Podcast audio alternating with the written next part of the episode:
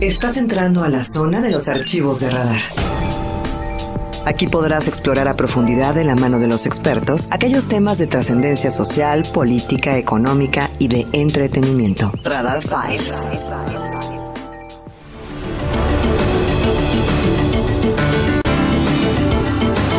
Cuánta tristeza nos dejó el fin de semana por diversas razones. La de mayor impacto, sin duda, lo ocurrido en el Estadio Corregidora de Querétaro. Les soy totalmente franco, me siento abatido, frustrado, molesto, entre otras cosas por lo que ocurrió ese sábado negro. Las imágenes que se difundieron desde el estadio y del estado de Querétaro para el mundo son patéticas, desgarradoras, algunas dantescas. He percibido desde el domingo y hoy en la calle al platicar con amigos y gente que sin conocer saludo y me hacen llegar algún comentario que hay tristeza en la sociedad. Hoy Querétaro es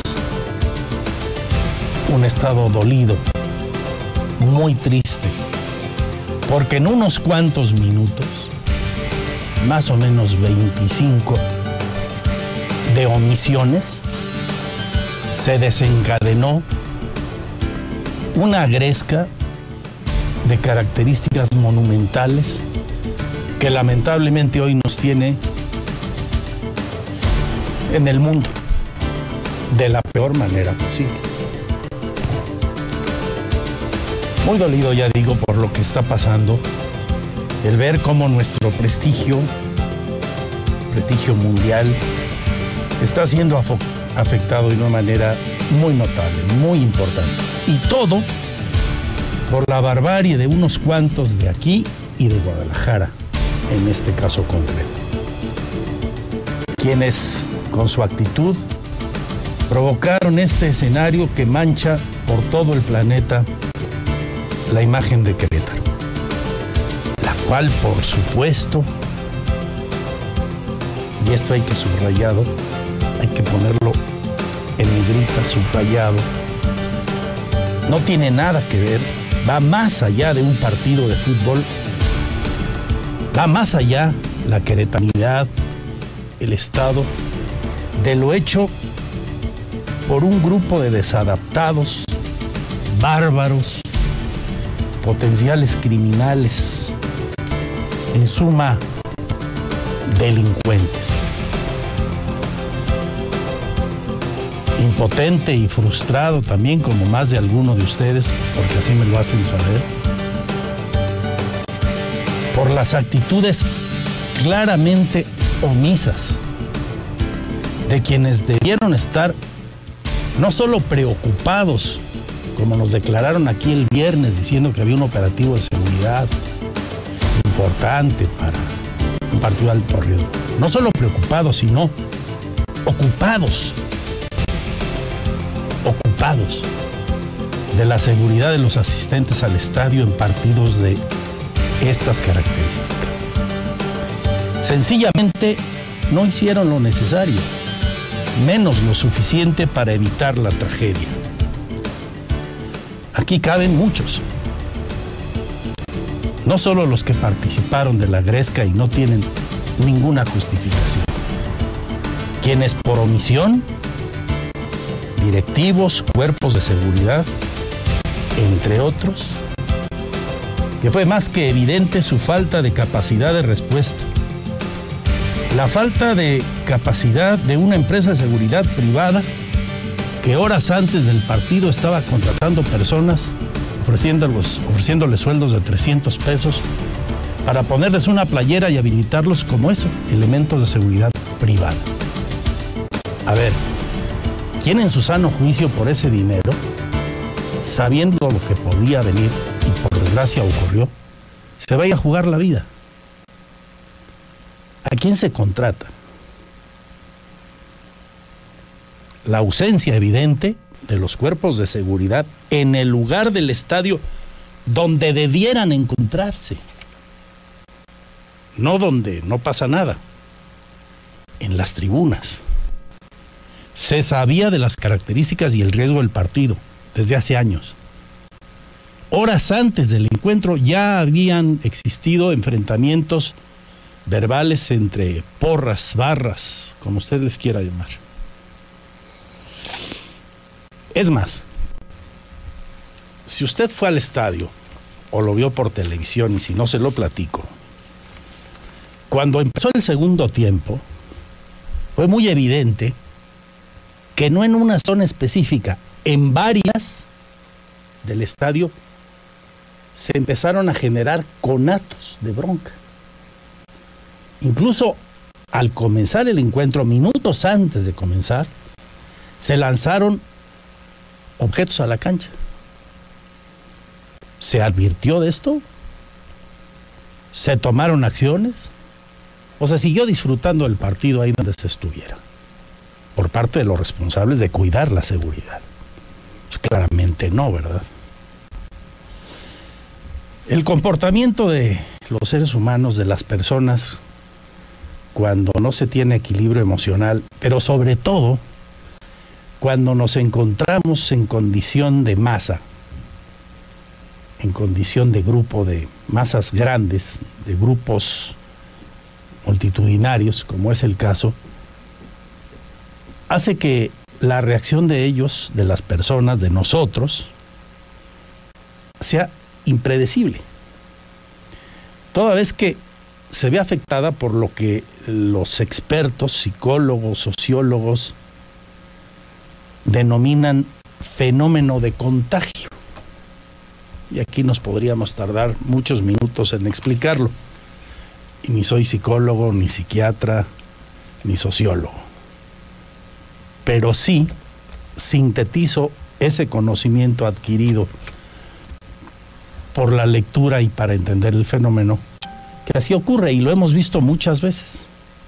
El fenómeno de masas, complejísimo. Si ya sabía todo esto, que había esos riesgos, ¿por qué dejar que las cosas pasaran? Creo que poco sabemos.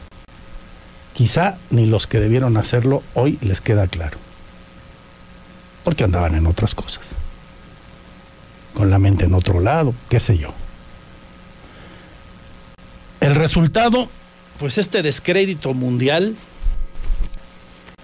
de Querétaro, de México, de México, y que puede llevarnos a tener castigos muy serios, hasta la posibilidad que está en la mesa, como dijo aquí el presidente de la liga, Miquel Arreola, de que el equipo sea desafiliado, la menos que no se vuelva a jugar en el corregidor en el resto del torneo, seguramente, esa es la menos. Pero, pues hay que esperar a un día clave. Mañana, martes, 10 de la mañana, junta de dueños, junta de dueños de la Federación Mexicana de Fútbol. Y ahí determinarán qué van a hacer con las llamadas barras, qué van a hacer para mejorar la seguridad, qué sanciones habrá, habrá al Club Querétaro. Por si faltara poco, aderezado todo esto con la que me parece irresponsabilidad de algunos comunicadores que amparados en la palabra extraoficial, un tal señor Medrano, por ejemplo, amparado justificándose en la palabra extraoficial, lanzó en redes sociales lanzó al mundo la idea que había entre 15 y 17 muertos, creo que dijo este sujeto. Puedo entender por las condiciones de nerviosismo, puedo entender por las condiciones de irritación, de coraje, que gente de Querétaro o de Guadalajara presentes ahí, observando imágenes realmente dantescas, pudieron haber pensado que alguno de los ahí encontrados en condiciones lamentables hubieran fallecido. Pero que alguien que tiene una responsabilidad como comunicador lo haga, me parece patético. Y eso ayudó a que en muchos medios a nivel internacional, todavía ayer se decía que podría haber hasta 20 muertos. Le ha costado mucho trabajo al gobierno de Querétaro convencer, y basta ver las redes sociales, que esto no es así. Hace rato, Mauricio Curi subió un Twitter que me parece eh, revela las consecuencias de, de esta circunstancia. Y que platicando en mis redes sociales también desde el sábado con, con amigos y otros no tanto, tiene que ver con el hecho de que pues nadie, nadie ha mostrado, así como se han revelado fotografías y videos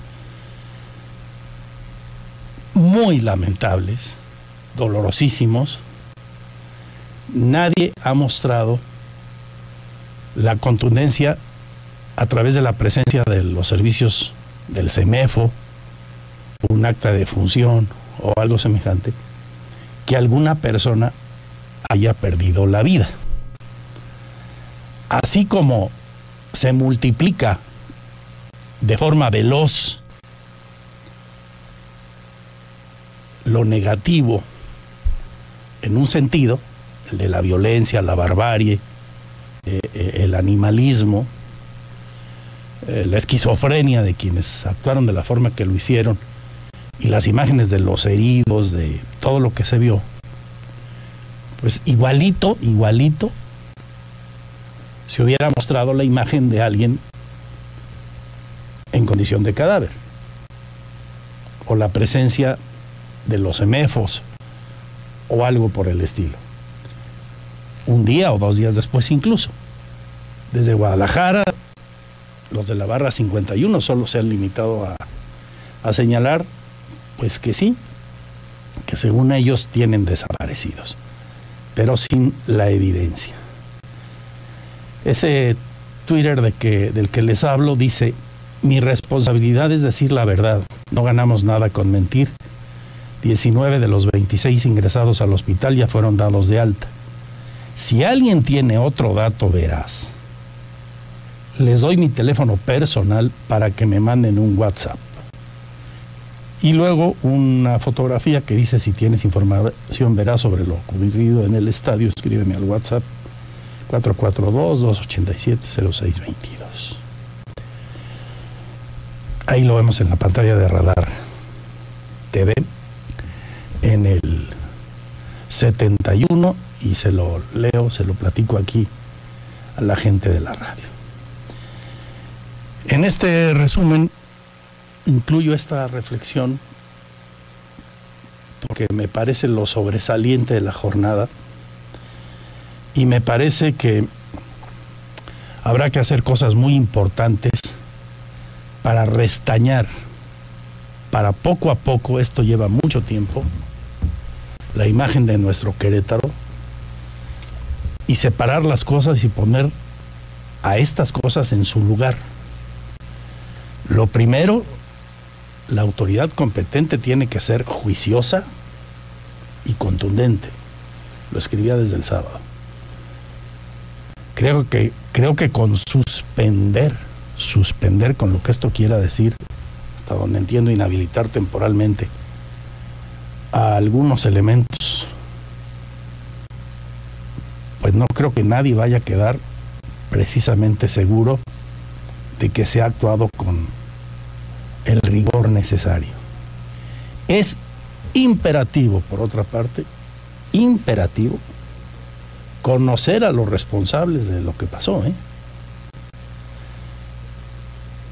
porque existen también muchas dudas de cómo es que se fue construyendo esa violencia en el estadio. Como le digo, de manera simultánea en varias zonas del corregidor estaba prendiéndose la mecha. El haber encontrado en la zona del perímetro interior del estadio a lesionados heridos totalmente desnudos, totalmente desnudos, no corresponde a la lógica de una bronca en un estadio de fútbol, va mucho más allá. Genera lo que alguien dijo, sospechosismo. Alguien o algunos tuvieron intenciones distintas a la de solo provocar una bronca en un estadio de fútbol? Es pregunta y de estas hay varias y varios análisis serios, análisis de gente que con rigor estudia ah, las condiciones de la delincuencia en el país. ¿Cómo es que llegaron este tipo de escenas a un estadio de fútbol? No me refiero a la bronca, de esas hemos visto muchas, por desgracia. Hace 50 años de niño me llevaban al estadio municipal. Las vi allá, las vi en el corregidora. Hemos visto cosas terribles, dantescas, como la tragedia del estadio de Bruselas, donde murieron ahí sí decenas de personas. Hemos visto muchas broncas, pero hay tonos hay señales, hay imágenes de esta bronca, de lo que pasó ahí, que sencillamente no caben eh, en un enfrentamiento, en una lucha de estas características como la de el sábado negro. Habrá detrás de lo que ocurrió el sábado provocación por parte de alguien para dañar a Querétaro o a algunos de los factores de Querétaro, alguna de las instituciones de Querétaro, no lo sé. Por eso la respuesta no puede ser tibia. Y es imperativo que los responsables de lo que sucedió, quienes participaron en la bronca, quienes no hicieron su chamba, quienes tengan en suma alguna responsabilidad, den la cara o sean exhibidos y por supuesto sancionados. Le voy a platicar de esto y lo que hoy se dice en la última hora de esta tragedia, de acuerdo a la secretaria de gobierno, por ejemplo, de Querétaro, 19 de las 26 personas que en su momento fueron hospitalizadas ya están dadas de alta sin ninguna defunción, insiste. El lugar de origen de los lesionados, 15 eran de Jalisco, 5 de Querétaro, 1 del Estado de México y 5 no precisaron su origen. De los 7 restantes hospitalizados, uno se encuentra grave, 4 delicados y uno más fue ya trasladado a la Ciudad de México por un trauma ocular. Y hay un hospitalizado en el IMSS que ya fue operado de una fractura en el brazo.